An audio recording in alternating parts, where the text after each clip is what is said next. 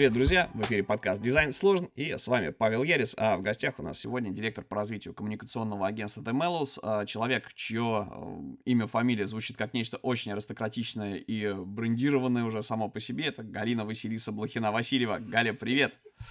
Привет, привет! Галя, можешь рассказать про то, а, чем занимается агентство? Потому что очень оригинальная, классная сфера деятельности для отечественного рынка, для массового слушателя, не очень привычная, скажем так. Да, конечно, мы занимаемся очень интересными проектами, достаточно сложными, а, в том числе и классическими, да, рыночными клиентами, но основная часть у нас сейчас идет на работу именно со стартапами, скажем так, мы их не выбираем, они выбирают нас. вот. Обычно, ну, конечно, палатки шурмы у нас такого нету. У нас это обычно научные стартапы, резиденты Сколково или которые только хотят стать резидентами Сколково, и мы помогаем им упаковаться для того, чтобы туда пройти.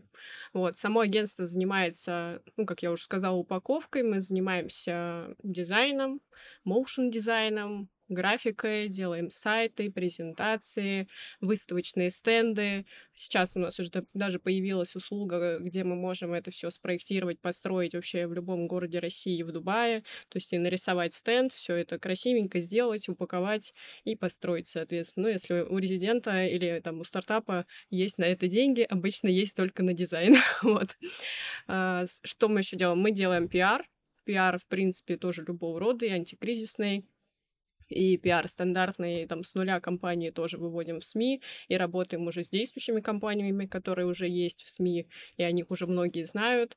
Вот, соответственно, по стартапам очень классно работает история, когда мы с нуля берем, упаковываем, э, то есть делаем презентацию, делаем брендбук, фирменные стили, шрифты, рассказываем клиенту, как это все позиционировать, пишем гайды, инструкции. Для стартаперов это обычно самые развернутые, что они на есть, вот эти руководства, потому что там все очень сложно, как бы с пониманием дизайна. Это обычно инженеры, какие-то технологичные люди хочу особо подчеркнуть момент, что Галина работает с наукоемкими стартапами, то есть там нужен очень высокий уровень экспертизы, и э, вот как раз поженить э, вот этих людей технических, да, и людей науки с а, теми, кто готов воспринимать это как продукт.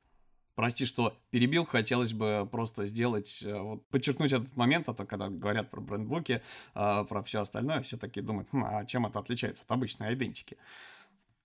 Да, здесь очень большая разница.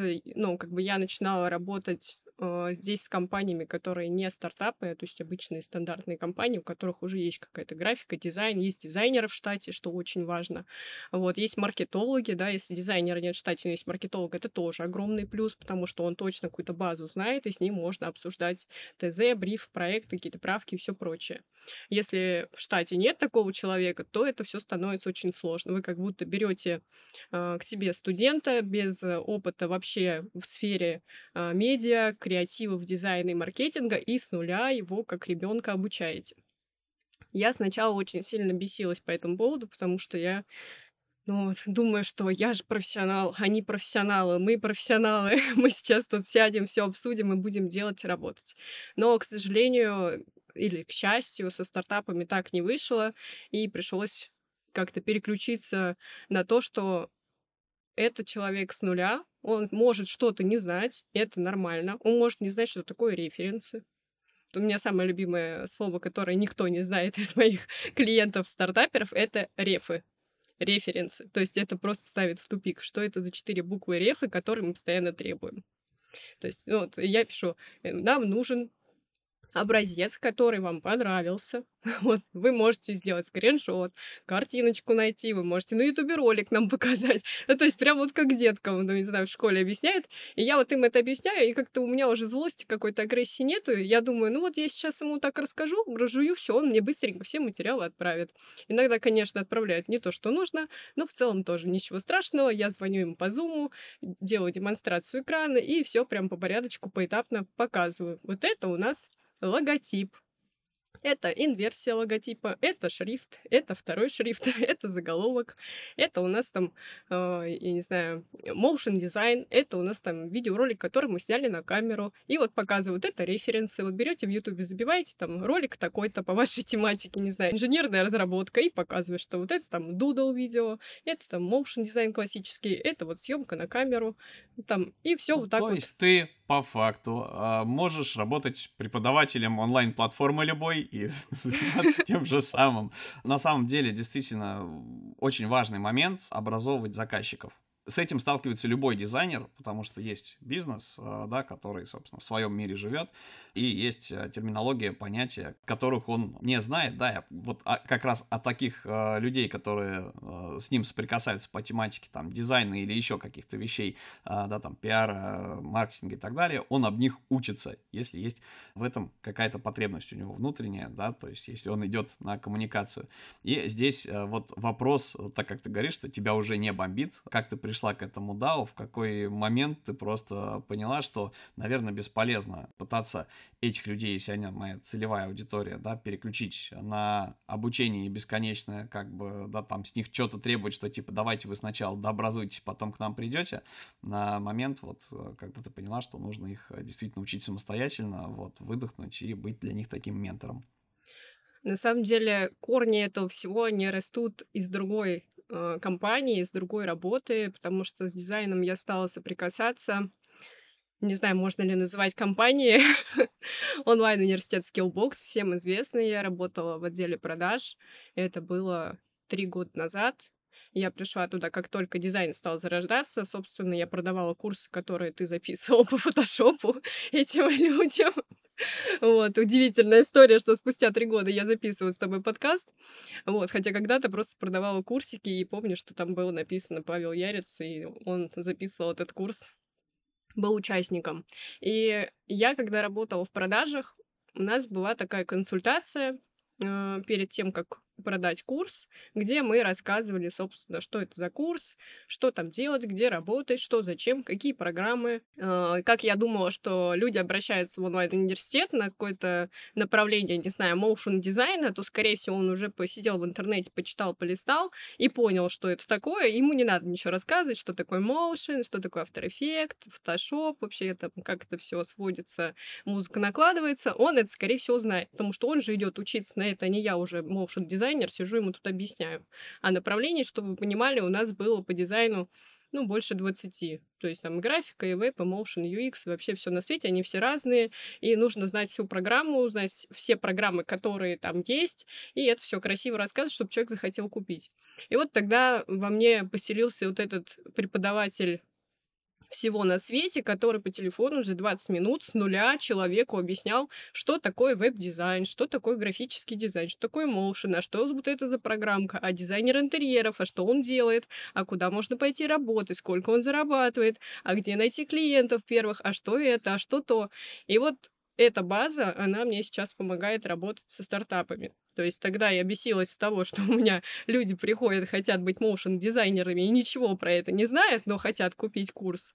А сейчас я спокойно воспринимаю, что человек, который придумал какую-то крутую штуку, там, я не знаю, эко-мониторинг городов, ну, не знаю, делает вот эти платформы, он там инженер, или он, может быть, просто придумал этот продукт, объясняет инженеру, как эту штуку построить и внедрить, я спокойно воспринимаю то, что он не знает, что такое логотип, что такое референс, он не знает, что такое After Effects, премьеры, что какие-то штуки в программах нельзя сделать, там, зарендерить за час. то есть я объясняю, что рендер может быть сутки, и он как бы, ну, как бы говорит, а что это такое, зачем, почему, это же просто картинку вставить, там, 3D-модельку, она крутится, все, вот что вы не можете за час нам сделать, я спокойно объясняю. Иногда я просто нахожу информацию в интернете, делаю какой-то скрин запись экрана с Ютуба, где человек уже образованно объясняет, что такое рендер, как он делается, почему так долго. Вот, то есть я спокойно воспринимаю, что они не понимают, они не знают, они не обязаны это знать, они не дизайнеры, они на это не учились. Но если они не учились, научу их я экспресс-курс, как говорится, от Галины. Быстренько разберем все ваши плюсы и минусы дизайна. И что самое приятное, клиенты эти остаются, они обычно берут не только там фирменный стиль, сайт, еще что-то, они потом возвращаются и говорят то, что мы вот с вами работали, мы понимаем друг друга, мы знаем, что вы нам, если мы ничего не поймем, мы не будем знать, там, вы не будете на нас давить и говорить, что вы там глупые, какие-то ненормальные, вообще найдите себе кого-то другого, они вот со мной как, э, не знаю, как друзья, мы общаемся и продолжаем работу. я думаю, что это очень ценно, очень классно. Э, сложно, конечно, иногда разбираться в продуктах старта стартаперских. То есть это история такая, когда тебе объясняет инженер, например, что такое озоновая полировка, там маленьких каких-то микроскопических элементов, да, как это все строится, как вот это химическое вещество вообще создается, делается, и ты вот три часа, как на лекции где-то, я не знаю, на физмат-факультете или на химическом факультете сидишь и думаешь, ну что ты вообще несешь, что это такое, как это мне поможет сейчас сделать дизайн, блин, или видеоролик снять. И вот у нас поначалу тоже были вот эти вот я их называю стратегические сессии, где сижу я, дизайнер, а, люди из этой компании, они рассказывают там эту прекрасную лекцию, Дизайнер у меня со второй минуты пишет мне, я ничего не понимаю, можно я уйду. И вот мы сидим три часа, это все слушаем, спустя время, конечно, начинаем уже там погружаться, задавать вопросы, и уже дизайнер у меня там спустя час такая говорит, о, я поняла, о, вот эта вот штука, это вот это, а это вот это. То есть здесь вот главное не сорваться, не избежать с первых вот этих нот, не бояться слушать информацию, э, задавать вопросы, приводить примеры. Потому что, по сути, все эти стартапы, они звучат сложно, но их можно перевести на обычный язык, и потом этот обычный язык с примерами привести клиенту, и он скажет, да, это вот то же самое, только это сложнее. И ты такой, о, я понял, и пошел делать ему там, не знаю, дизайн сайта.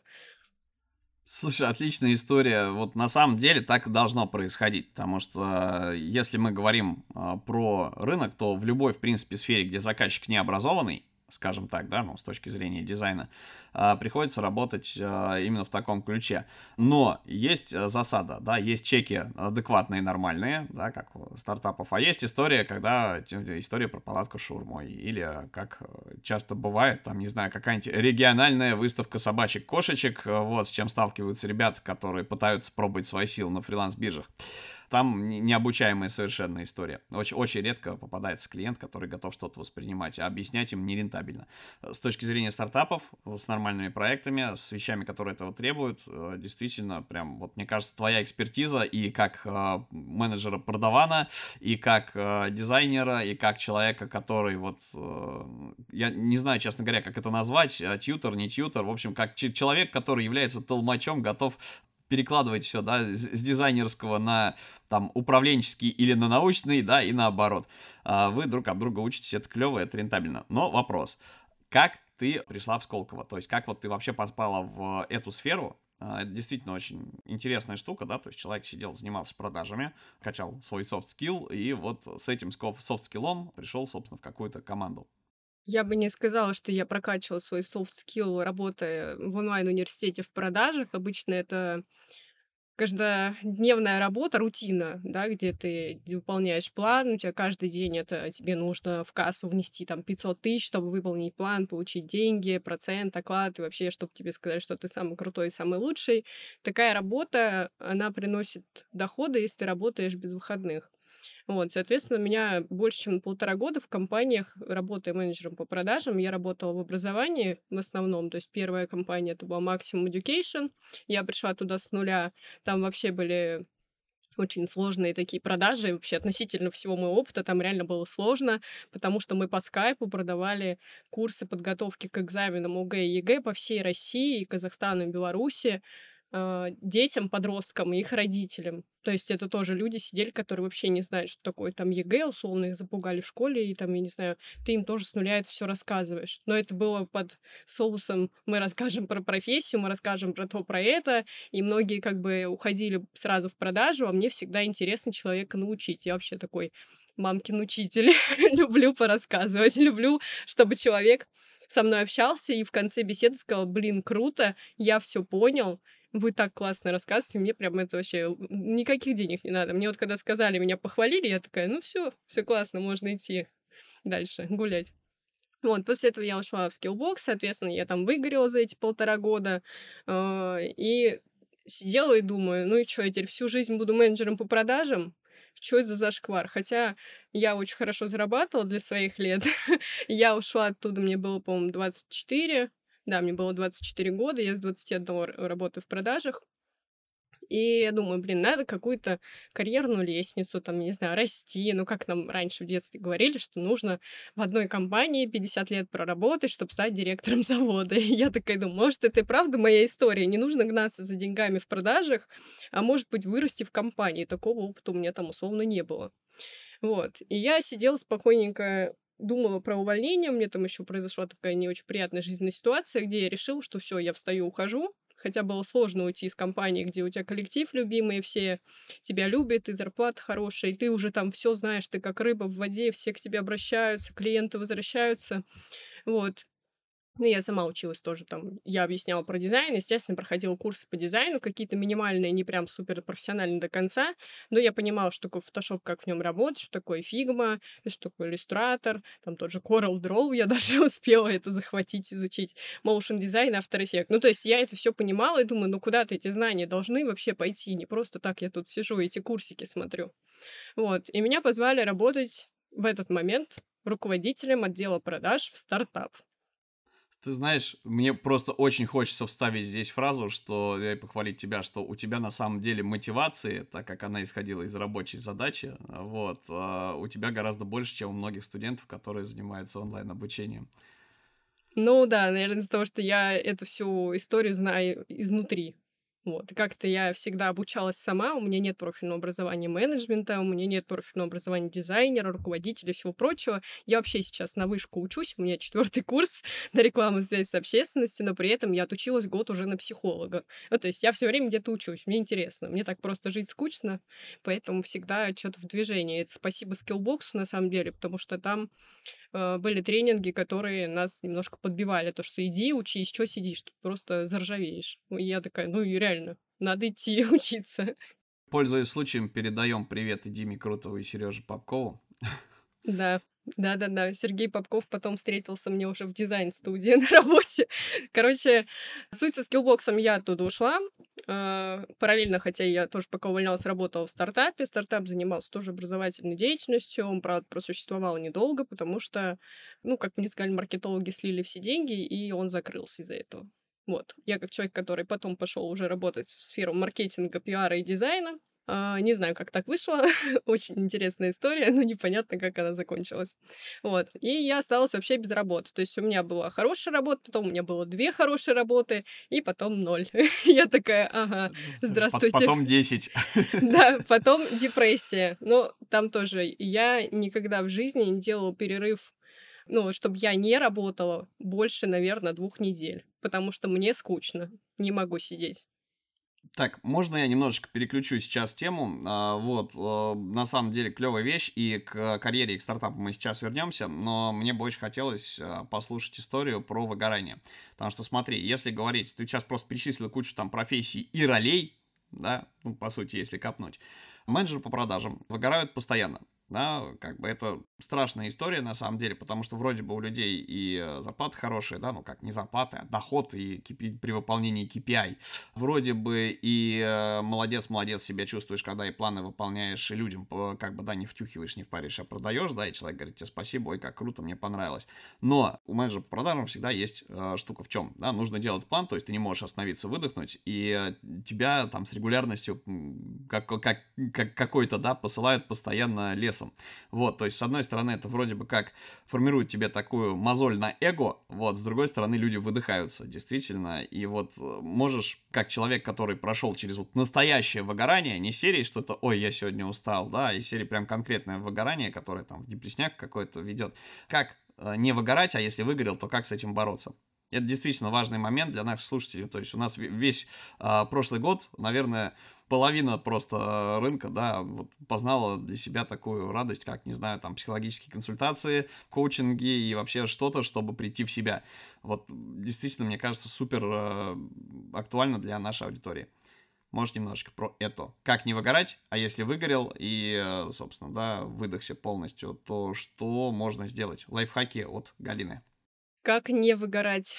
Ну, на самом деле, наверное, не выгораю я сейчас на той работе, где мне реально классно, где мне нравится работать, где у меня есть классные проекты, где я делаю то, что я люблю. Я не делаю работу, которая меня бесит, которая мне не нравится. Это главный принцип — не выгорать. То есть, когда вы выбираете себе деятельность, которую уходите с головой, вы, естественно, ставите себе какие-то цели. Я, когда работала в продажах, у меня была единственная цель — заработать денег, но цель была такая, что я просто заработаю на что-то денег, а на что я потом решу. Вот, когда у вас есть конкретная цель, вы идете работать, хотите заработать себе на машину, да, там, не знаю, 2 миллиона, ставите себе там, я за полгода заработаю 2 миллиона, то вот эти полгода, они пройдут для вас достаточно в жестком агрессивном режиме, выполните цель, и вы за эти полгода не особо сильно почувствуете вот этого выгорания. То, что вы работали без выходных, особо не отдыхали, но вы посвятили себя своей цели, вы ее выполнили. Но если вы будете работать, не имея никакой цели, просто за деньги, чтобы быть первым в списке по продажам лидером группы, ну, выгорание будет у вас через месяц через два. ну, то есть это прям быстро. То есть когда нет цели, очень все сложно. Просто идти работать, зарабатывать деньги, чтобы просто они были, потому что все работают, это очень странная цель. У меня, когда была цель именно прийти в продажи, чтобы там, не знаю, заработать себе на машину, заработать себе там на какие-то операции, там, чтобы здоровье поправить маме, там что-то помочь туда-сюда. То есть у меня был план, я его придерживалась, я пришла к цели, у меня не было выгорания. Как я только все это сделал, просто работала, потому что я привыкла быть в лидерах, в топах по менеджеру, ну, по менеджерам, в топ-3 я просто смотрю на эту таблицу каждый месяц, я там, ну, первая, вторая, третья, то есть я всегда была в топ-3. И я думаю, а зачем мне это все нужно? Вот зачем я работаю каждый день, у меня есть деньги на счету. Они особо не тратятся, потому что ты каждый день работаешь без выходных, ты не успеваешь их тратить. Ну, доставку пиццы ты себе закажешь, там, я не знаю, машину починишь. А когда был ковид, коронавирус, вот эта вся история, вообще никуда ездить нельзя, даже машину нельзя поломать, потому что ты сидишь дома, ты изолирован. И я вот реально за этот ковид, там еще был такой ажиотаж в образовании, заработала много денег, и просто сидела с этими деньгами, думаю, что мне делать? Ну, то есть мне стало скучно. И когда я приблизилась к первой стадии выгорания, я такая думаю, дай-ка я вспомню, а что я вообще хотел в своей жизни попробовать. Ну, то есть помимо продаж, какая-то еще творческая деятельность должна быть у вас обязательно. Вы работаете в продажах, у вас рутина, нельзя заниматься только рутиной. Нужна творческая профессия, деятельность. Ну, можно не профессия, там, не знаю, рисовать, лепить, я не знаю, что там, ездить на какие-то мероприятия творческие. Если вы девушка, обязательно это должны быть какие-то женские штуки. Я не говорю про женские круги, я не знаю, женщина должна себя реализовать как в творчестве, так и в карьере. Возможно, карьера — это и есть то творчество, которым она занимается. У меня, к сожалению, не так. Я думала, что я творческая личность, и думаю, я всегда мечтала стать свадебным стилистом. Вдруг вообще у меня там будет какой-нибудь декрет, и как-то так я буду сидеть с пузом и, соответственно, ничем не заниматься. Думаю, освою-ка женскую профессию. вот. И я, работая в скиллбоксе, пошла учиться на свадебного стилиста. Я помню, это обучение стоило 50 тысяч в месяц. Это было самое дорогое обучение в Москве. Ну, деньги как бы есть, я думаю, ну что, 50 тысяч рублей, я вон заработаю их там за неделю. И, соответственно, я отучилась и поняла, что я немножко разгрузилась. Я работала 5-2. У меня, естественно, упали доходы немножечко, но я особо этого не заметила, потому что каждые выходные я с радостью бежала на это обучение, потому что там были люди, я была не на удаленке. Там было что-то творческое, новое, интересное. Мой мозг стал работать немного, потому что он уже просто запылился каждый день. Здравствуйте, онлайн-университет Skillbox Галина. Давайте я вам сейчас все расскажу. Я разговаривала с людьми на другие темы, не про дизайн, не про продажи, не про образование. Совершенно другое.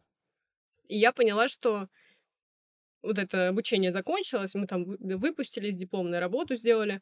Я поняла, что можно работать, можно не выгорать, можно себе, например, если цели ты еще не придумал, их не ставить, просто пойти учиться, что-то новое узнавать, потому что мозг должен потреблять новую информацию, иначе вы отупеете.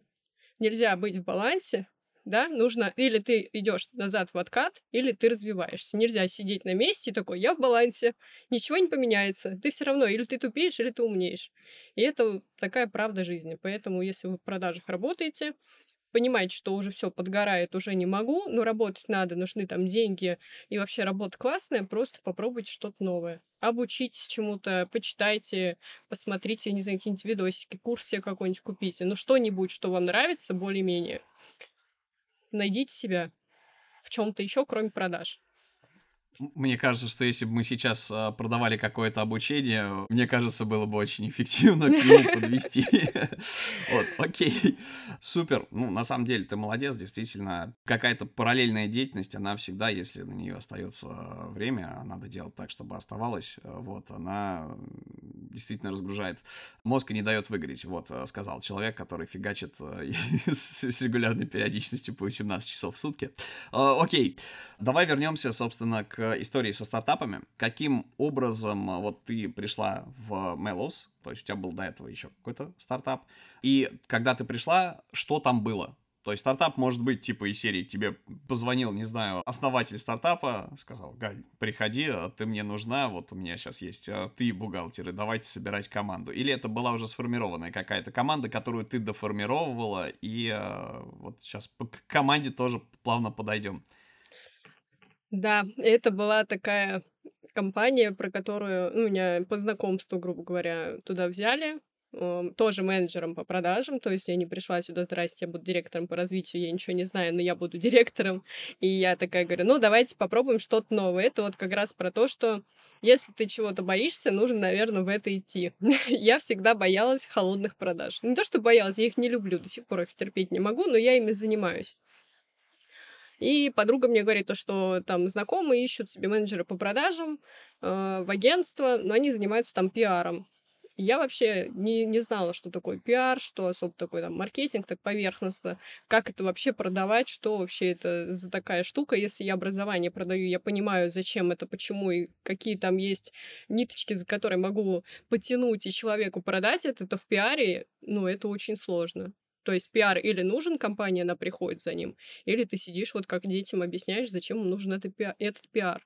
Но пиар — это такая история для компании достаточно, ну, финансово дороговатая. Ну, ну, для некоторых компаний, да, там зависит от KPI, но все равно многие не понимают, зачем это надо. Ну, то есть э, приходят там журналисты, берут какие-то комментарии у топов, и, соответственно, как бы они эти комментарии дают, там где-то какую-то статейку выпустили одну там за полгода, да, и все. Ну, есть она и есть.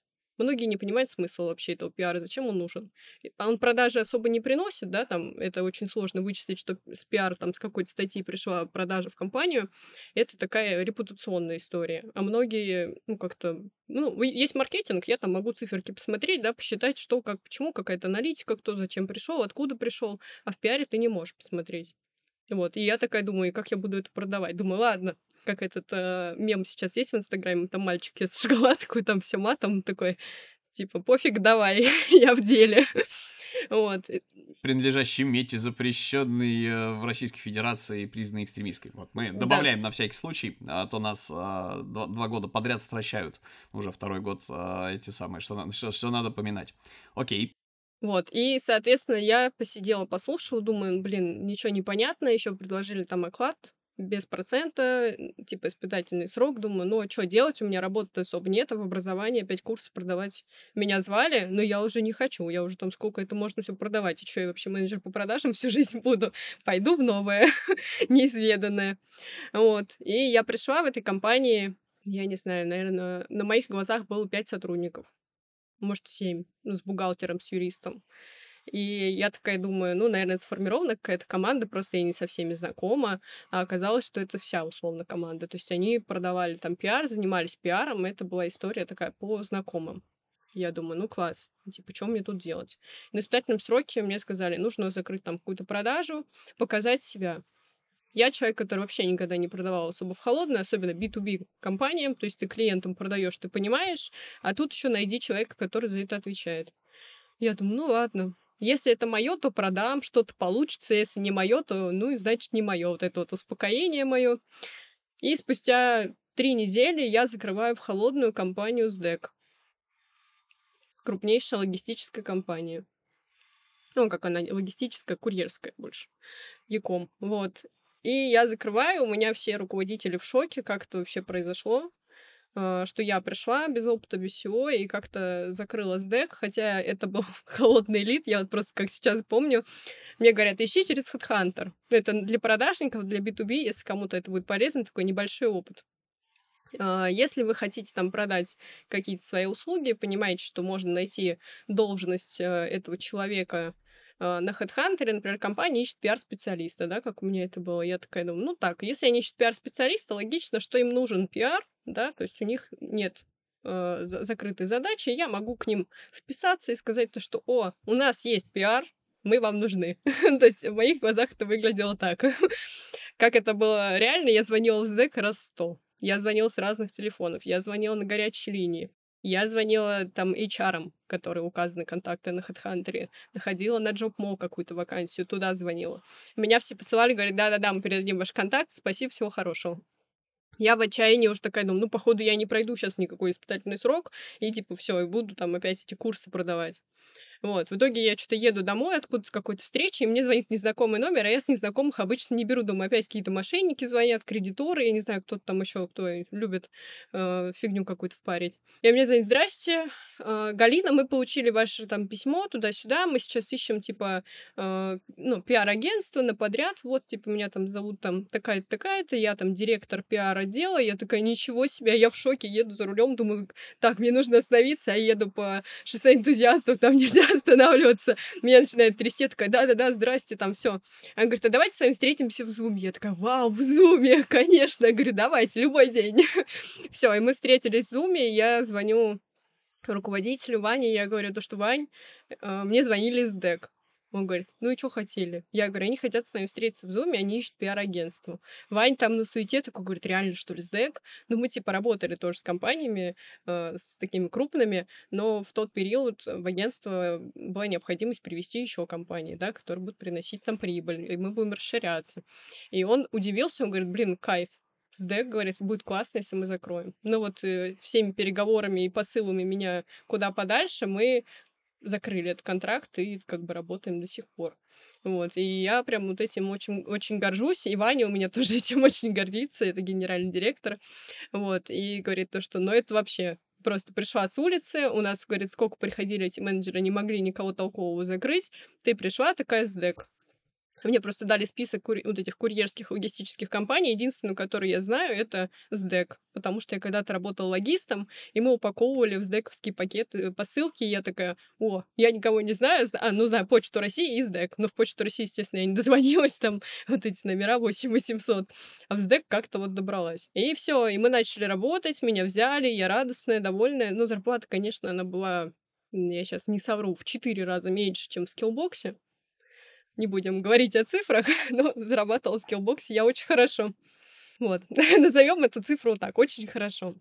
Вот, поэтому мне было тяжело морально, потому что я вроде как вырвалась в другую сферу, но за меньшие деньги. Но я думаю, ладно, я же пришла сюда не деньги рубить, а мне нужна карьера, карьерный рост и вообще что-то новое, чтобы я там не застряла в продажах как менеджер.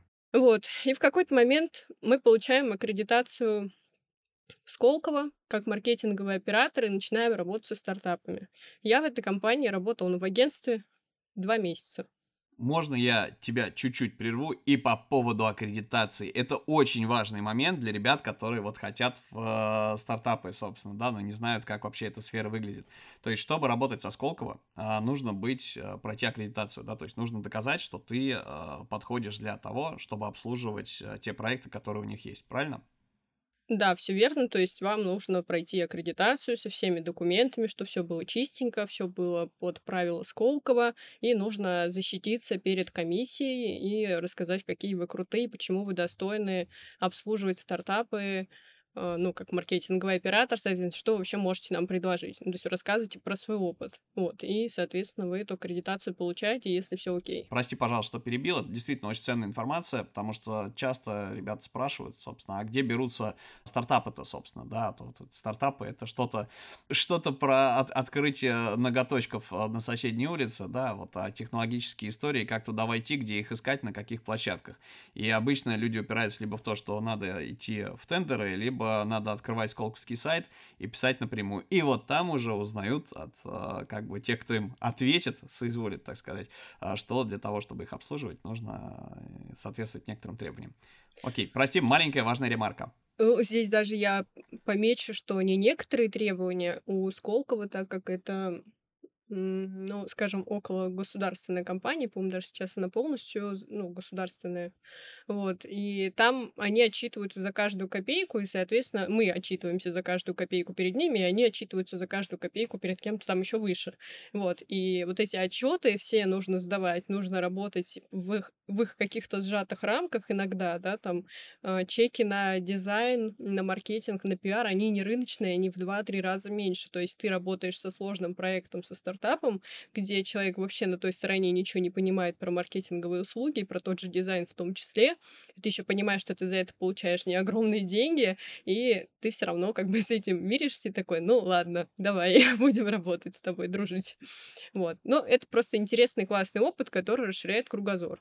То есть э, ты живешь себе, ходишь там, не знаю, кофе попить, я не знаю, в кафешке поесть, а потом заходишь э, там на какую-то встречу рабочую, и тебе рассказывают, что существуют, например, съедобные стаканчики со вкусом лука, если ты ешь суп, и со вкусом там шоколада, ванили, если ты пьешь кофе. То есть ты попил, поел, и можешь этот вафельный стакан еще съесть. И ты такой, ничего себе, это что за новшество? А в обычной жизни ты их особо-то не найдешь, потому что этот стартап еще не научился продавать эти вафельные стаканы, так как, например, мы продаем свои услуги, да.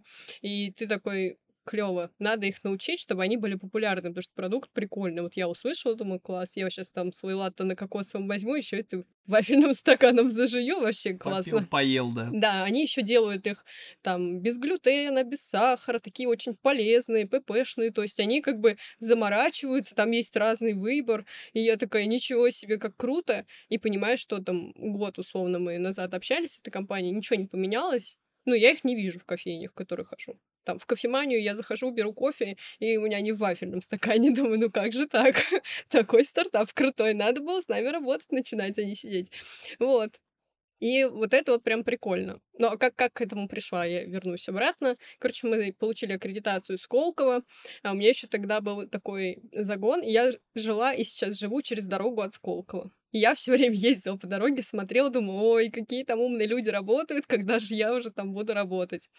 И как бы до сих пор я там не работаю именно в самом Сколково, но я к нему настолько близка, насколько это возможно и по местоположению, и, в принципе, морально. Вот, поэтому мы начали работу, и у нас, естественно, никто особо не понимал, как выстраивается работа в других услугах помимо пиара. То есть мы заходили туда как такие пиарщики, да, то есть мы профессионально занимаемся пиаром, а, и мы решили завести туда еще услуги. Дизайн, создание сайтов, а, создание фирменного стиля, а, что у нас там еще было, презентации, мы туда добавили SEO-оптимизацию сайта, мы добавили туда маркетинговые услуги, это там лидогенерация, SMM, социальные сети, вот, и всего по чуть-чуть, и потом еще добавили видеопроизводство. Мы это все, конечно, добавили, все классно оформили, придумали там ценники примерные, но сами не понимали, а что это такое, как вообще это все считается. У нас не было ни одного дизайнера в штате, у нас не было ни видеооператоров, вообще не было никого, но мы это продаем. вот, я такая думаю, ну ладно, мы еще дождемся, когда будут продажи. И буквально спустя неделю приходит первый заказ там на видеопроизводство. Ну, видео надо было снять. Я думаю, ну класс. И мне пишет руководитель, у тебя есть кто-нибудь, кто снимает видео? Я такой, блин, ну да, у меня есть чувак, на которого подписано, он там в Нижнем Новгороде что-то снимает, вроде прикольно. А я с ним знакома была там через какую-то девочку, просто мы в социальных сетях переписывались, иногда лайки друг другу ставили и хихикали. И я такая, блин, напишу ему.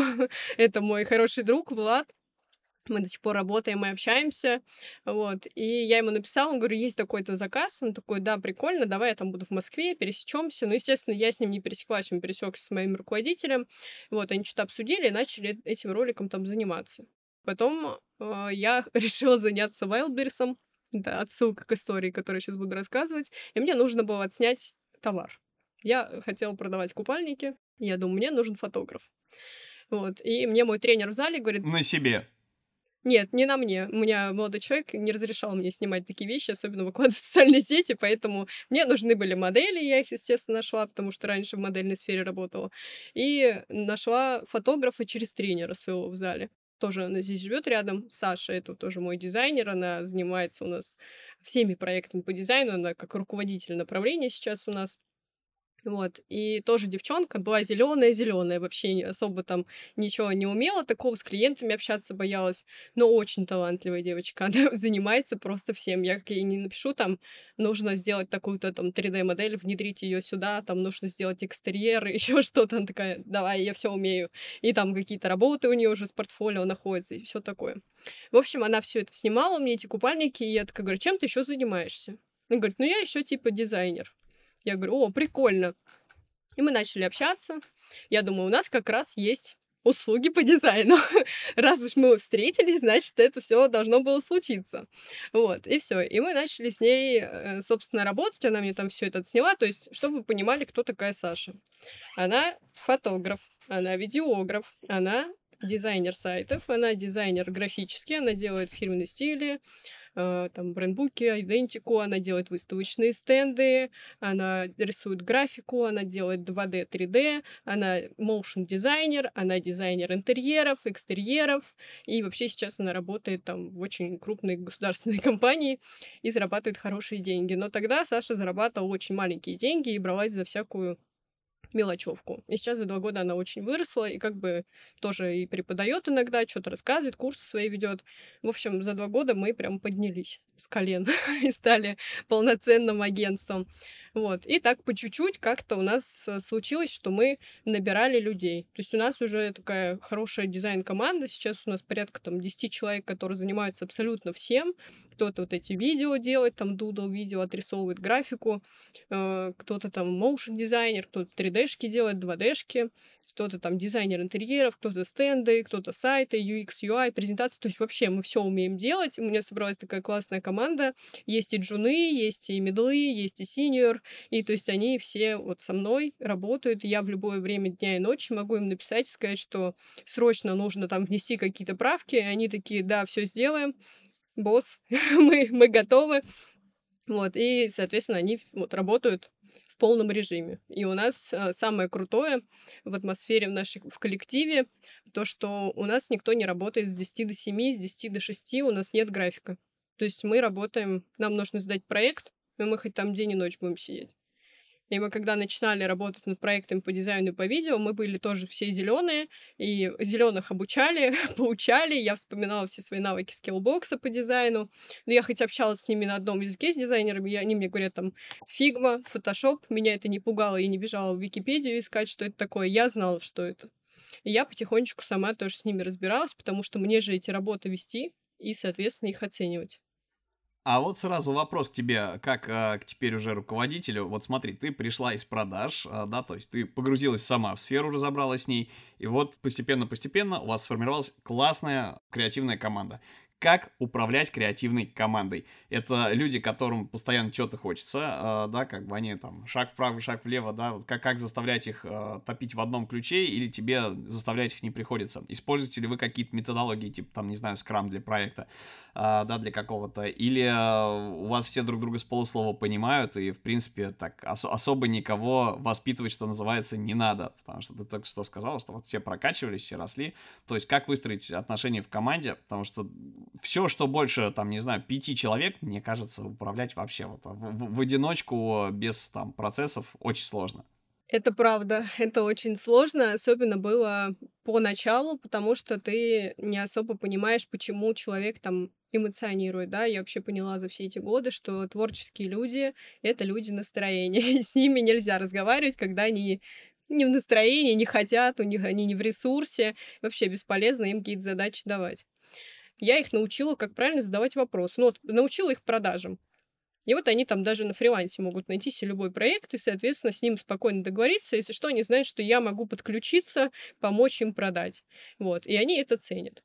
Вот, и, соответственно, я выстроила такое, что у нас нет графика. У нас есть проект, у нас есть сроки, у нас есть задачи, у нас есть там процесс, и мы должны прийти к такому-то результату. И вот мы очень долго боролись к этой систем... ну, с этой системностью, то, что это не то, что клиент пришел, мы взяли информацию и пошли дальше с ней сами разбираться, да, и никого ничего не спрашивать. Это пришел клиент, мы, как самые душные ребята, наверное, в агентстве, а, вытряхиваем из него всю информацию вообще, задаем ему тысячу вопросов, что иногда у нас клиенты, это очень частая история, не знают вообще, о чем их стартап. Вот А, соответственно, а нам нужно понять, о чем его стартап, а мне еще потом дизайнеру перевести на его креативный язык, что, что хочет клиент и что у него есть в наличии. Вот. И, соответственно, вот мы сидим все вместе. У нас такой мозговой штурм сначала с клиентом, мы его душем задаем вопросы, собираем информацию. И потом уже начинается такое, что мы клиента отпускаем в свободное плавание и с дизайнером сидим и придумываем. Так, нам нужен видеоролик, у нас есть там три предложения, давай писать сценарий. И все, и мы сидим там два часа пишем сценарий к ролику, и, соответственно, начинаем работать. И у меня вот в процессе вот этой работы с командой, они понимают, что я их не брошу, если у них что-то не получится, они это никогда не делали, я помогу, я найду человека другого, ресурсы. И вот мы так начинали, в принципе, все проекты делать.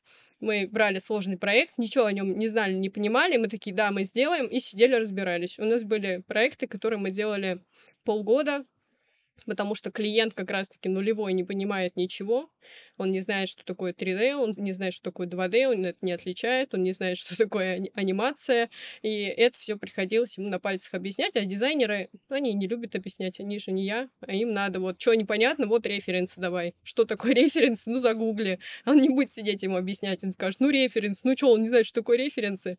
Я говорю, он не знает, что такое референсы, ему нужно рассказать. Вот, и все. И как бы все спокойно понимают, что, а, резидент Сколково, стартап, все понятно, хорошо, мы сидим, молчим и задаем много вопросов. Если он что-то не знает, это нормально, никто не бесится. Нужно проект сделать за две недели? Окей, сделаем, не будем ночами, днями спать. Ничего-то не получается, возьмем кого-то э, в помощь, кого-то друга, подругу, знакомого, знакомого и сделаем проект вместе. То есть и вот так вот мы работали. То есть я правильно понимаю, а, у вас а, на текущий момент это вот история с, эффективной, с эффективным взаимодействием, она была не по, скажем так, какой-то процессной логике построена из книжек, да, что называется, а держалась на харизме лидера и желании команды взаимодействовать. Да, то есть у нас атмосфера такая дружеская, и мы на работе работаем эффективно, дружно. У нас нет системы штрафов, мы никого не штрафуем, не агрессируем, не орем. У нас э, очень редко бывают какие-то конфликтные ситуации. Обычно они все проходят через меня, может, потому что все решили, что я дипломированный психолог, и можно мне бесплатно рассказать о своих проблемах. вот. И как бы я через себя это пропускаю, и я некоторых сотрудников, правда, обучаю, как общаться с руководителем, ну, там, с тем же, с гендиректором, что ему ответить, ответить, чтобы потом он не сагрессировал, как-то не так среагировал. Они меня слушают и спокойно с ним общаются. То есть я учу людей общаться, взаимодействовать и внутри, и с командой, э, там, на стороне клиента, и с самим клиентом. И это реально помогает. Я вот эти все системы там, не знаю, Google таблицы какие-то вести, еще что-то, это, да, это для меня нужно, потому что я проектом управляю, и мне нужно все эти данные знать. Моему дизайнеру не нужно знать там, что, как в Excel таблице, какие цифры, что, почему, зачем. Я ему говорил, что у нас есть такой срок, у нас есть такая задача, или ты берешь и делаешь, или ты не берешь и делаешь, делать тот другой. Естественно, они такие, ну, конечно, я буду делать. Даже если это сложно, он не умеет это делать, он научится. То есть у всех есть понимание, что здесь можно вырасти, чему-то научиться. И что здесь его любят, обогреют, всегда помогут, даже если он придет с каким-то сторонним проектом, не агентским, он придет и скажет, там, Галь, помоги, я не знаю, не понимаю, помоги мне найти какого-то человека, это реализовать. Все, мне там завтра надо сдать, сегодня надо сделать. Да я там хоть ночью подорвусь, побегу ради него, там буду все искать, потому что это мой человек, это моя семья, моя команда, вот, и мы как бы в такой атмосфере семейной и взаимодействием. Я думаю, что это огромный плюс, когда коллектив воспринимает работу не работой, и он не встает в понедельник после выходных и не такой, фу, работа. Он говорит, о, прикольно, моя там семья, моя команда, сейчас поугараем, будем делать прикольные проекты, и вообще, ну, классно. Классная атмосфера у нас. А, Галь, давай попробуем приземлиться в Мелус, да, то есть про команду рассказала, команда, ну, по крайней мере, про отношения, да, внутри прям абсолютно такая, знаешь, команда, креативная команда здорового человека, вот, да. где все друг друга любят, а, уважают и топят в одном направлении вокруг клиента. Если говорить про вообще агентство как агентство, оно же не только из креативной а, команды состоит тогда, это нечто целостное, то смотри, вы делаете очень клевые кейсы, да, то есть у вас там есть истории там про Лексусы всякие, там Гармины, Пэки, Деки и так далее. Кстати, слушатели могут слазить на сайт, а, да, themelos.ru и а, посмотреть самостоятельно, там действительно прикольная история какая-то есть. Вот, но если говорить про вот агентство в целом, да, то есть услуги по пиару, вот ты сказала замечательную вещь, их очень сложно продавать, их очень сложно измерить, э, да, но все-таки с чего-то люди начинают, и вот если начинающие пиарщики нас, допустим, слушают, что бы ты им порекомендовала, да, с какой стороны зайти, чтобы показать в холодную человеку, что там, что есть пиар, зачем он нужен, и какие индексы вообще для измерения эффективности пиара могут быть ну, маркетинг, наверное, да, там, если вот вдвоем посидеть, поштормить, да, то это история там с виральностью, с цитируемостью, то есть, типа, написал статью, она разошлась, или ее прошло там столько-то человек. А что еще бывает, чем зацепить э, клиента, вот, которому нужно предложить, объяснить, что такое пиар, зачем он нужен? Ой, я на самом деле уже так давно это все делала, потому что погрузилась в другие процессы, но про пиар, а, как продавать пиар? Вообще, Здесь, наверное, зависит от того, насколько прокачан сам пиарщик, потому что если даже я сейчас продам историю о том, что э, компании нужен пиар, чтобы они узнали, вообще пиар есть там, ну, мы выделяем несколько категорий. Основная — это пиар для привлечения инвесторов, то есть, когда компании вообще есть информация в интернете, в СМИ, тем более в хороших СМИ, тир-1, это типа Forbes, РБК, Коммерсант и прочее. Это где миллионные охваты, вот, которых читают чаще всего то э, инвестору в дальнейшем, да, при контакте с этим стартапом будет проще вообще понять, чем они занимаются. То есть инвестор поймет, что человек действительно заинтересован в своем продукте, он действительно хочет его э, развивать в дальнейшем, да, вкладывать в него силу, деньги и все прочее, э, потому что пиар история не дешевая. То есть эта история достаточно сложная. Ты не можешь там в статью зашить какую-то фейковую информацию, потому что она все равно в дальнейшем вскроется. Если это инвестиционный пиар, инвестор это все прочитает, будет на встрече задавать это вопросы, а стартапер не сможет ему объяснить, а что это вообще значило, почему в статье написали так, а по факту получилось вот так все. То есть доверие разрушено. А, в пиаре обязательно должна быть достоверная информация, а, и, соответственно, ну, нужно рассказывать про плюсы и минусы компании, но если это статья без пометки о рекламе, то это такая ну, нативная реклама, условно, да, где ты рассказываешь рассказываешь э, про свой проект, но не пишешь там, если вам это интересно, заходите на мой сайт, там, не знаю, э, такой-то, не знаю, инженер э, rf.ru и покупайте там мои какие-то проекты и продукты. Ты просто делишься своим мнением. Например, к тебе приходит э, журналист, да, и задает тебе вопросы, а что у вас за проект, там, а что у вас, э, там, не знаю, в коллективе, в коллективе происходит, какие у вас зарплаты, а что вы там по этому поводу думаете. Ты даешь комментарий, рассказываешь про это все, и тебя упоминают как спикера. Ну, то есть ты эксперт, ты эксперт вот этой темы, да, и у тебя есть какая-то там, не знаю, колонка или статья в, в определенном СМИ. Вот, соответственно, э, есть пиар, когда мы рассказываем, ну, не от лица стартапера, да, не от гендиректора, не от какого-то топа руководителя, а рассказываем просто о компании, чтобы улучшить репутацию бренда. То есть, когда ты, не знаю, заказываешь еду, например, там в какой-то новой доставке, там, не знаю, не в Яндекс Еде, не в Яндекс Лавке, а какая-нибудь там ну, даже не знаю, как придумать, не знаю, клю, клюква деливери. вот, и ты такой, блин, какая-то клюква деливери, неизвестная, что-то здесь и пользователей мало. Начинаешь гуглить и видишь, что у них там есть какие-то статьи. Они там вообще такие достаточно известные, интересные, у них там есть какие-то комментарии, и вообще там они вот этим вот занимаются, они там по этому району работают, и у них там какие-то уникальные продукты есть, какие-то уникальные предложения, и ты вот из этих статей СМИ формируешь доверие к бренду, и, соответственно, такой думаешь, о, клюку деливери, прикольно, можно как бы брать, можно не бояться, да, о них там что-то пишут, знают, но по факту, может быть, эти статьи как бы, не знаю, купленные, заказанные и вообще неправдивые, но ты же понимаешь, что если в интернете написано, значит, можно доверять значит, это как бы окей, потому что, ну, все читают отзывы, все читают что-то про компании, где там в Яндексе и на других ресурсах. И, соответственно, вот этот пиар, он помогает людям формировать доверие и компаниям формировать репутацию, чтобы люди им доверяли, приходили и покупали. И, соответственно, если ты стартап, и о тебе нет информации в интернете, нет ни сайта, ничего, но как о тебе вообще кто-то узнает? Как инвестор захочет, э, не знаю, прийти к тебе, дать тебе денег? Ну, соответственно, там нужно этим всем заниматься. И пиар в том числе эти вопросы решает. Как это продавать? Примерно так и продавать, как я описала сейчас. То есть вы приходите в компанию, видите, что прикольный проект, прикольный продукт, и вы ему предлагаете вот такую небольшую упаковку. Если у него там есть какой-то сайт, базовый дизайн, да, там, не знаю, у него есть логотип, у него фирменные цвета, визуально в принципе, приятный, классный, вот, у него прикольный проект, прикольный продукт, но о нем никто не знает. И вы ему рассказываете, что вот с помощью пиара можно э, вашу репутацию выстроить там с нуля, например, если вообще ничего не известно. Э, с помощью пиара вы можете там рассказать про бренд, но это не будет выглядеть как реклама «купи-купи», это будет какая-то классная, интересная история, где люди будут читать и такие, блин, какой классный проект, пойду посмотрю, а там зайду на сайт, там еще с помощью каких-то э, визуалов и классно построенного сайта человек такой, как клево, как круто, как удобно, уже в корзину что-то положил, что-то купил, оплатил и довольный пошел. То есть и пиар-история как бы она такая, то есть она напрямую не продает, но она дает человеку понимание, что этот проект прикольный, этот продукт классный, и вообще ну, типа, давай, заходи, читай, смотри. То есть психологически давит на тебя, грубо говоря. Галь, смотри, спасибо тебе огромное за то, что на, на пальцах действительно пояснил. Я сейчас просто, чтобы избежать, там, знаешь, комментарии, что что это, почему так просто все объясняете. Ну, на самом деле, это намного понятнее звучит, э, да, как так, как у нас популярный подкаст, популярным языком рассказываем о каких-то моментах. То есть это гораздо менее э, занудно, чем там, что мы выстраиваем там э, какую-то бренд-стратегию за счет этого пиара и так далее.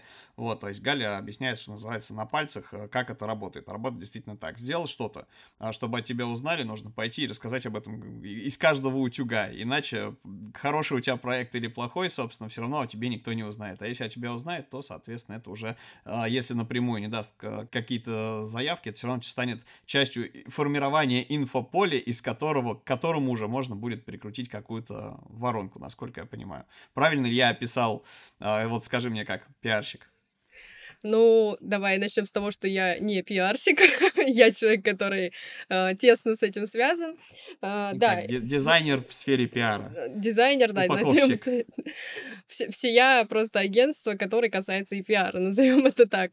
Э, да, все верно ты сказал, то есть э, мне проще объяснить это на пальцах, потому что я это делаю каждый день на примере всех услуг и того же маркетинга, как вообще креативы делаются, реклама настраивается через э, э там настройки Яндекс Директ, ВКонтакте и всего прочего, мне проще объяснить так, что такое пиар. Потому что меня тоже там друзья спрашивают, где я работаю. Я говорю, в пиар-агентстве чаще всего. И они такие, о, а что это такое? Я говорю, ну вот у вас там, не знаю, что-то покупаете, э, например, какую-то еду, и потом написали какие-нибудь плохие отзывы, там, ну, не знаю, на, на сайте или на продукте каком-нибудь, там, то, что, фу, там, не знаю, червяки какие-нибудь в салате или еще что-нибудь, ну, как частая история э, в инфополе, вот. А они потом такие, блин, нам надо избавиться от этой истории, и нам нужно хороший пиар сделать, чтобы про это забыли. И они берут там, соответственно, какое-то агентство, пиарщика, говорят, что у нас там в инфополе, говорят, что у нас плохие испорченные продукты, нужно что-то другое подсветить. То есть народ помнит про червяков и нужно запустить какую-то новую волну информации, чтобы об этих червяках забыли. И вот, соответственно, пиарщики делают такой антикризисный пиар, да, это один из э, видов пиара. И они уже про червяков как-то сглаживают, да, там то, что ну, возможно, там эти червяки, правда, есть, потому что там вот такие вот продукты, да, вот такие вот там меры хранения этих продуктов, потому что вот это, потому что то. И быстренько с этой темы съезжают и рассказывают, что а вообще там, не знаю, упаковки супер экологичные, прикольные, классные, и уже притягивают другую тему, и в инфополе уже не червяки фигурируют, а уже там классные эко, эко-упаковки во и вообще давайте бегите, покупайте, потому что мы не вредим природе, и вообще мы крутые, классные, и у нас там новые круассаны появились какие-нибудь без сахара, и все, и человек уже такой, блин, а что там был, а, у них какие-то эко-пакеты, эко-упаковки там. А что-то червяки, да, это было когда? Это уже неделю назад. Сейчас у них эко-пакеты, уже там нет червяков. Это вот такая история про то, как работает пиар условно на пальцах. Потому что мы все люди, э, которые потребляют информацию из интернета, и вот пиар — это такая мощная штука, которая влияет на сознание людей. И просто это нужно понимать всем стартапам, всем пиарщикам начинающим, что вы можете управлять сознанием людей, применяя определенные инструменты и работая с ними в инфополе. Галь, можно еще немножечко лайфхаки по продажам? То есть, где искать клиентов? Чтобы кому-то что-то продать, нужно этого кого-то найти. Где искать клиентов на подобном виде услуги? Это вопрос э, от э, нашей аудитории, собственно, наши слушатели э, в запрещенной социальной сети. Мы устраиваем опросы регулярно, да, о чем поговорить.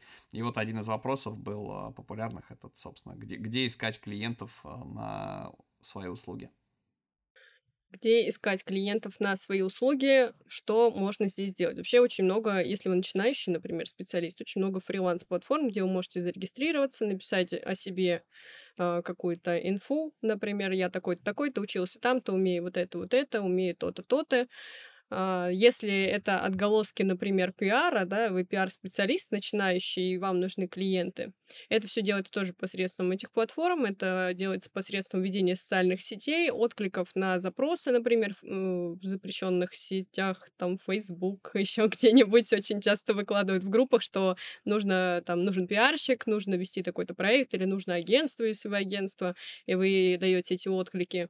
Headhunter очень хороший инструмент, где вы можете сразу посмотреть запрос компании, что там мы ищем дизайнера, мы ищем пиарщика, вы такие пишете в эту компанию, там, здрасте, я такой-то, такой-то, нашел ваше объявление, и, соответственно, начинаете коммуникацию. Если вы пиарщик, вы можете посмотреть, о ком уже пишут в инфополе, найти его контакты. Это тоже, в принципе, такая история не очень сложная. Сейчас очень много ресурсов, где можно найти контакты любого человека, вот, в тех же социальных сетях. А, и там можно ему написать там классное письмо продающее, что «Здрасте, мы там увидели, что вы а, продвигаетесь в инфополе, что вам это все интересно, вот, а мы там, например, тоже занимаемся пиаром, но мы могли бы сделать эту историю там лучше и почему, и написать там варианты взаимодействия, там у нас есть какое-нибудь спецпредложение, там, не знаю, первый месяц 100 тысяч рублей, мы делаем вот это, вот это, вот это, и вот мы уже делали такие такие-то кейсы, или вот э, мне интересно поработать с вами просто как стажер, если вы вообще не про деньги, а про то, чтобы собрать себе портфолио.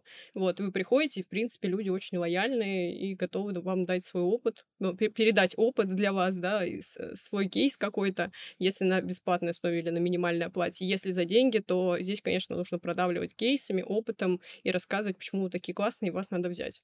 И, соответственно, это лучше делать голосом, а не в письме письме лучше завлечь на звонок и на звонке уже общаться, быть милым, дружелюбным, приветливым и рассказывать, что вообще я там вот этим занимаюсь, и вот это умею делать, и вот с этим знаком, и вообще у меня там журналистов целая куча, и дизайнеров, и вообще все умею. Вот, то есть это все можно посредством интернета найти. Можно использовать рейтинги. Как я начинала продавать пиар, я открывала рейтинг логистических компаний. и с первого там по сотой э, все просматривал все сайты, искал контакты и так далее. Кстати, в этих рейтингах в самом конце есть э, те же стартапы, которые туда случайненько как-то попали, тоже через пиар, и вы можете там найти телефон гендиректора, с ним созвониться и сказать, здрасте, я там такой-то секой, я вообще вот вас нашел, у вас очень крутая компания, я вообще профи этого дела, вашей отрасли, и давайте с вами поработаем. О, вам интересно, да, давайте круто, созвонимся в Zoom или встретимся где-нибудь, и все, обаяние, харизма и клиент ваш.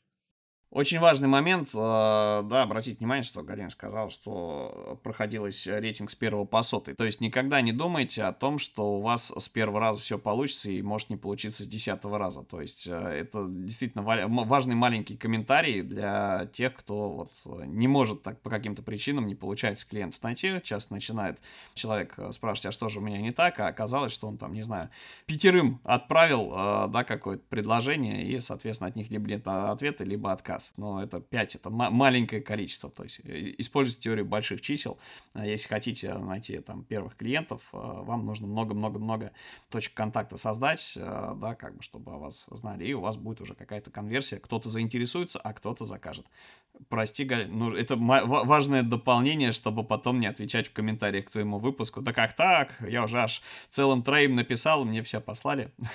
Да, и причем в рейтинге лучше начинать с конца, то есть те, кто сотый, 99 98 потому что, ну, чаще в топах это какие-то крупные компании, контакты которых найти очень сложно. То есть у них там 8 800 номер, а вы сидите на этой линии, я как-то один раз три часа сидела на линии и ждала, когда мне маркетолог ответит.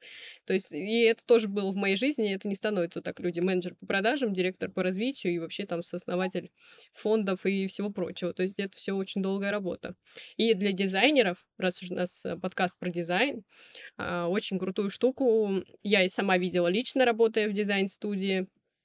Сергею Попкову привет большой передаю. вот.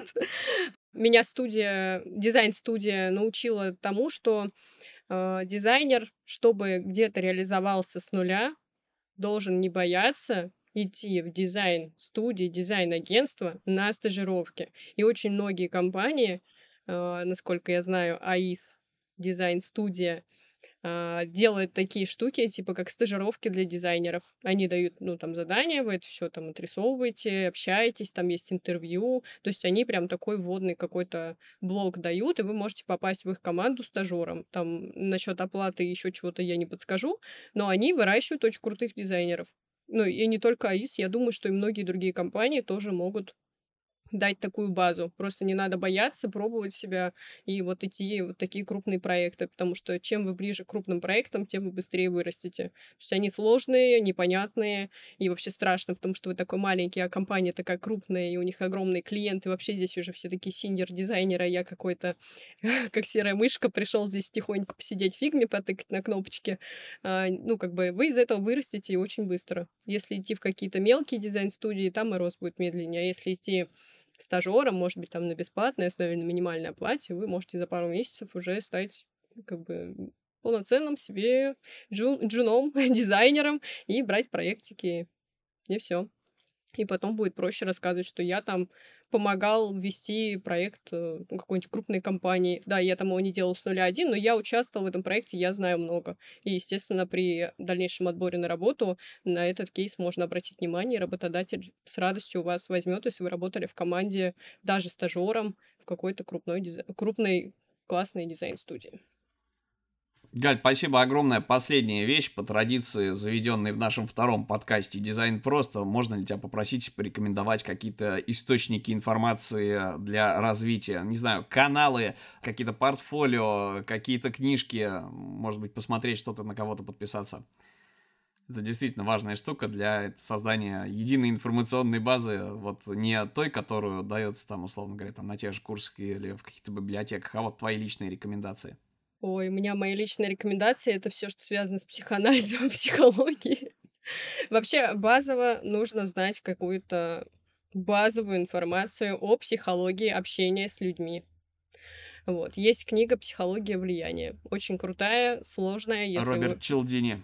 Да, если вы немножечко хотя бы коммуницируете с людьми, особенно на работе с коллективом и с клиентами, нужно знать хотя бы базу. Можете там не заучивать всю книгу, а что-то интересное оттуда взять. Мне она очень помогла.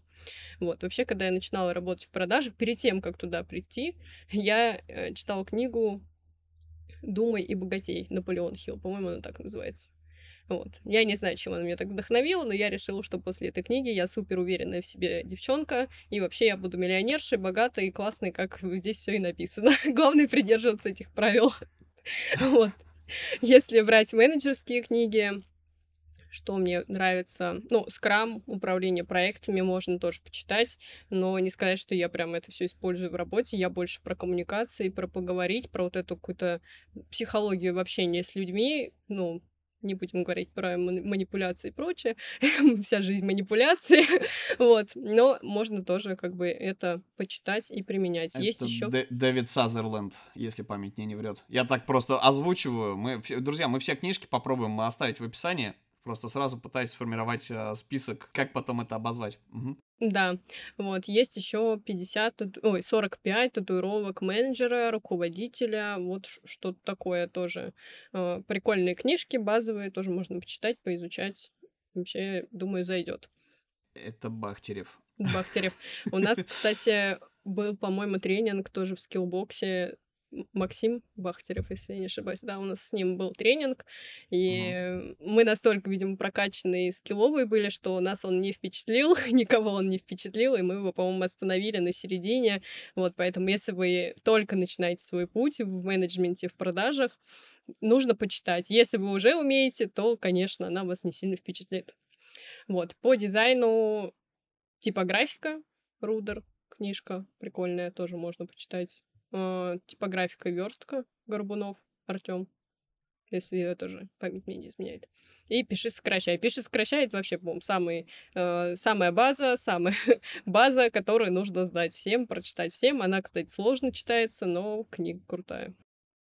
Потому что она похожа на учебник русского языка для Да, да, да, да. Это точно. Да, сейчас я про книгу вспомнила, название забыла, сейчас вспомнила. «Покупатель на крючке» называется книга, просто супер топ. Там как раз про психологию, про маркетинг, как на людей ну, влиять, да, на их мнение, на то, как им продавать любые вообще абсолютно продукты и проекты. Очень крутая книга, нужно прочитать. А вообще, если вам лень читать, лень что-то изучать, копать самостоятельно, приходите в наш телеграм-канал. Uh, возможно, скоро будет YouTube канал. Есть еще запрещенные сети, не будем их называть, но там тоже есть у нас куча классной информации. Вот. И у нас есть еще ресурс один очень крутой, кто про стартапы, про инвестиции. У нас есть фонд, который мы основали. Называется он Стамина. Я тоже прикреплю сюда канал и там очень много информации про стартапы, про инвестиции, как с этим работать, как этим управлять, как их отбирать, как инвесторов привлекать. То есть там вот вся классная инфа. Она не про дизайн, конечно, она больше про что-то умное, сложное, классное. Вот. Но тоже у нас такой ресурс есть. То есть мы настолько вдохновились этими стартапами, этими сложными проектами, что мы решили с нуля их отбирать и помогать их упаковывать, пиарить и, в общем-то, делать всю работу, которую обычно мы делаем, но не за деньги, а за определенную долю в, э, в компании стартапа. Поэтому тоже, кому интересно, все это будет в описании. Галь, спасибо огромное. Мне кажется, нанесла кучу неправильной пользы. У меня ощущение, что мы не писали выпуск, а просто сидели там, не знаю, с кофейком, с винишком, и э, замечательный, милый, милый диалог, собственно, получился. Друзья, вопросы для Галины вы можете оставить в комментариях к этому выпуску, мы их обязательно передадим.